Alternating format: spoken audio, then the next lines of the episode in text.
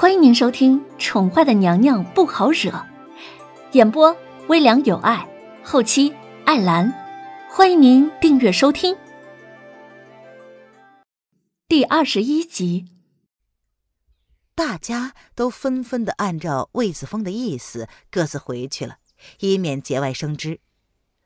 凌渊在现场仅仅是默默不语，听到魏子峰的话，不由得抬眸多看了魏子峰一眼。随即打算跟着人群一起离开。姑娘，请留步。魏子峰走到了凌渊的跟前，竟然轻声的叫住了他。魏大人有何事？凌渊闻言止步，抬头十分礼貌的问道。这时，瑶儿跟央儿已经走出去了几步，见凌渊被人叫住了，不由得回过头来看。只见魏子峰没有要他们留下的意思，只好担忧的看了凌渊一眼，便默默的走了。刚刚下官看见姑娘一直用一种似笑非笑的目光看着，所以，在下猜测，姑娘一定有什么话要说。魏子峰拧着眉毛，定定的看了凌渊许久，似乎想要将他看明白。这个女子的身上有一种矛盾的气质，明明看起来那么的不起眼，可是她的身上却散发着一种不容人忽视的气质。魏大人乃聪明之人，凌渊看懂了的事儿，魏大人自然也能看懂。凌渊有礼的朝魏子峰欠了欠身，并没有言明细小。他细细的观察了清河的尸体。发现清河身上根本没有挣扎的迹象，脚踝上有些许的擦伤，但是伤口上并没有血迹，通身乌青，看起来像是死后被人拖到荷花池边的。虽然清河表面上的症状似乎是受辱而死，可是他的种种迹象看起来却是像遭人暗算、中毒所致。再说了。这荷花池边平日里虽然清静，但是参选的秀女们都住在这附近。二更天里，如果有人呼叫，肯定会有人惊觉的。这里根本不像是行凶现场。这个案子疑点太多，清河并不像表面上死的那么简单，而凶手一定就在人群之中。哈。原来姑娘就是娄丞相之女，下官有礼了。魏子峰有些惊讶，眼前的女子就是娄丞相的嫡女，皇上钦点的秀女。传言娄凌渊从小就受娄丞相的冷落，可是仙下看来，眼前的女子虽然长相清秀平凡，身上却没有半点小家子气的感觉，反而有一种连男子都不如的豪迈气概。魏大人客气了，凌渊只是个小小的秀女，怎么感受大人的如此大礼？凌渊冷哼道。魏子峰明显的知道凶手就在人群当中，却是不加以追查，而是放任凶手回去。这个中缘由，就不得不值得人深思了。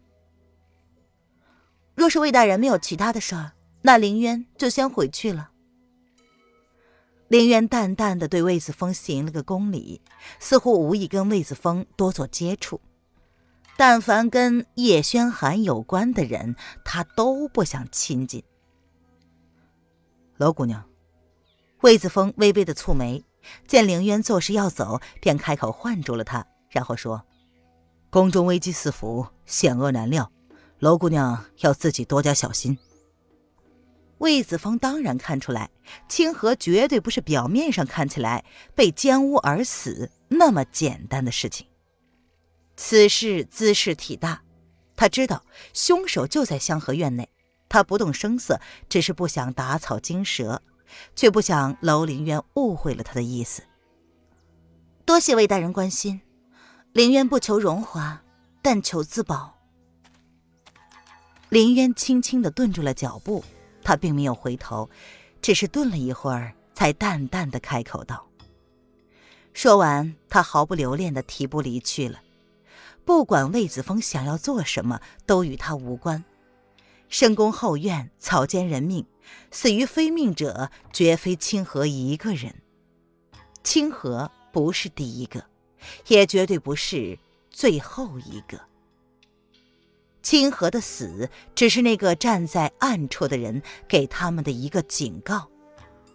他不想卷入这场是非之中，不过也不会让人在他的身上讨到便宜，即便。那个人是皇上。林渊回去后的当天晚上，负责守卫香河院的一个侍卫，第二天被发现自杀在了荷花池边。侍卫的身上流着血书，说是对清河一见钟情，可是清河却是看不起他的感情，说他即将是皇上的妃子，十分不屑于该侍卫的情谊。该侍卫恼羞成怒，半夜巡逻之际，看见他在外面走动，便将他闷死之后奸污了。畏罪自杀，这在皇宫里引起了巨大的影响，整个皇宫都在议论清河与侍卫苟且不当之事，甚至都惊动了在澄清寺进香的皇太后。香河院这几天都格外的安静，因为清河的事儿，大家都被勒令不得随意出门。原本打算好的几场考试，也因为清河的死而被耽搁了下来。严嬷嬷只是仓促零碎的考了一些不怎么重要的事儿，就让他们各自回房了。毕竟十七个秀女死了，清河和前天因为身染疾病的红梅，只剩下十五个了。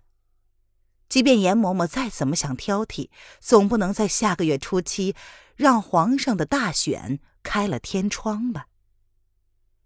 香河院已经不若出来时候那么热闹了，不过一个月的时间，香河院还是那个香河院，而里面的秀女却不再是出来时的她们。剩下的十五个秀女因为清河的死而安分了许多。那片荷花池已经没有什么秀女敢在那里停留了。天气随着时间一天天而变得愈加炎热，离下个月的大选只剩下十天不到。大家都在为大选那天的才艺表演而努力的练习着。清河的事终究被叶宣寒压了下来。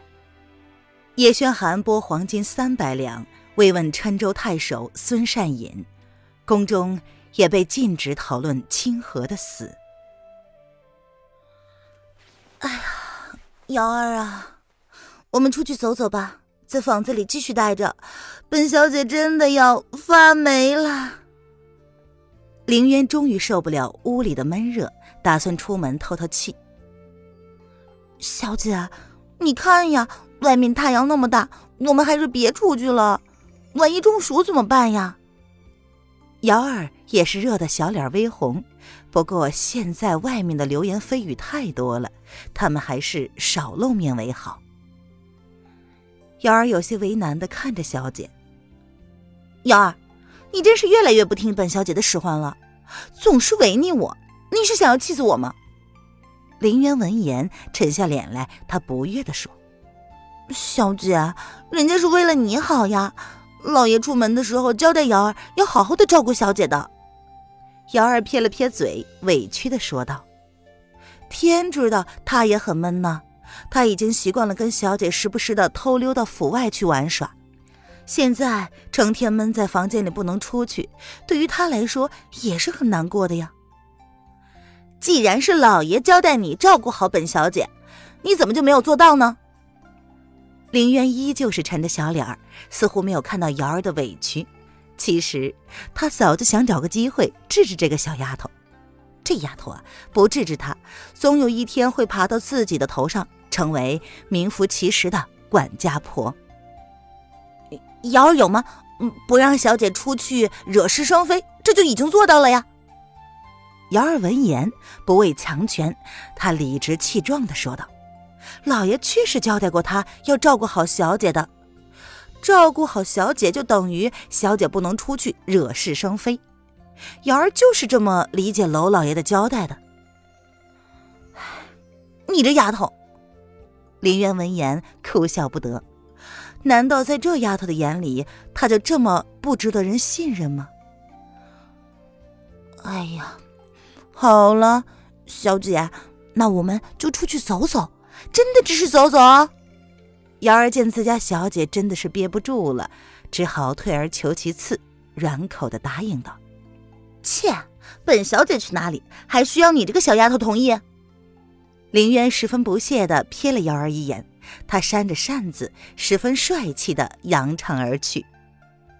主仆二人一出门，便迎上了正向他们住处款款而来的两位美女——方如雪和上官柳儿是也。听众朋友，本集播讲完毕，请订阅专辑，下集精彩继续哦。